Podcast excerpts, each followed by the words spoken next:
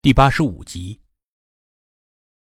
众人这个时候吓得魂飞魄散，但是无计可施，只能呆呆的等着死神的降临。过了一会儿，晃动终于停止了，前面的墙壁底下有一丝微弱的光从地下的缝里面挤了进来。头，董一奇大喜过望，激动的叫了出来。他俯下身，用手插进缝里，把那堵墙往上抬。薛品涵急忙把背上的杨叔交给了苏应真，自己和沈志远也加入其中。三个人咬紧牙关，用尽全身的力气，那扇貌似墙壁的石头门慢慢的升了上来。眼前出现了一条长长的走廊。这里的空气虽然谈不上什么清新。但是比刚才的地道里面要好太多了。五个人的精神也为之一振。薛品涵打量着四周，他们似乎来到了另外一座陌生的建筑里。长廊的两侧有不少门，门的材质全都是土黄色的木门，也不知道这些门用了多少年。古旧的门上布满了裂纹，像老太太脸上的皱纹一样，写满了沧桑。每道门上都挂着最古老的锁，上面锈迹斑斑的，也不知道多久没有人来过了。但是长廊却干净整洁，闻不到一点霉味儿。苏应真突然靠过来，他神情好像很紧张的指着前面的一扇门说：“那里，我觉得不太对劲。”薛品涵一听，立刻提高了警觉。全身紧绷了起来。他接过苏应真手里的电筒，一步一步的向他所指的那扇门走去。门越来越近，像是其他门一样，这个门上也挂了一把锁，但是这把锁却锃亮，应该是经常被人使用过才会变成这样的。门上乱七八糟的布满了各种深红色的，还有褐色的印记。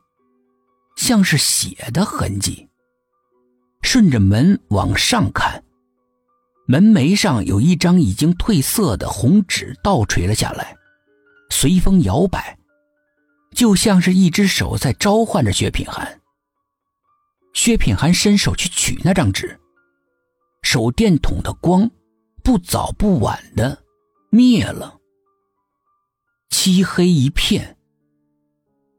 早就心惊肉跳的苏应真再也忍不住了，吓得一声尖叫，双手紧紧的抓着薛品涵的胳膊，食指都嵌在他肉里了。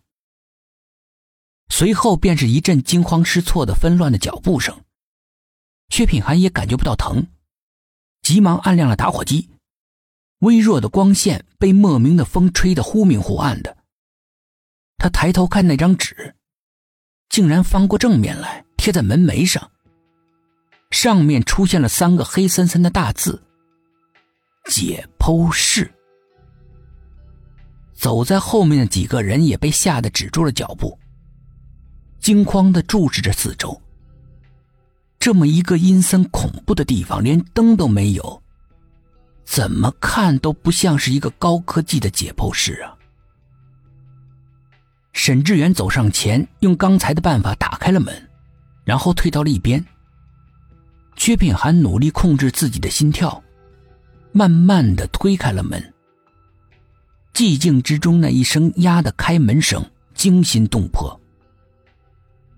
就在门打开的一瞬间，苏应真的眼神尽量避开与室内的任何东西接触，他害怕，害怕经不起那一瞥。也许室内的某个角落里面会突然蹦出个面目狰狞的鬼来。露出一张严重变形的脸，对着他阴森森的笑。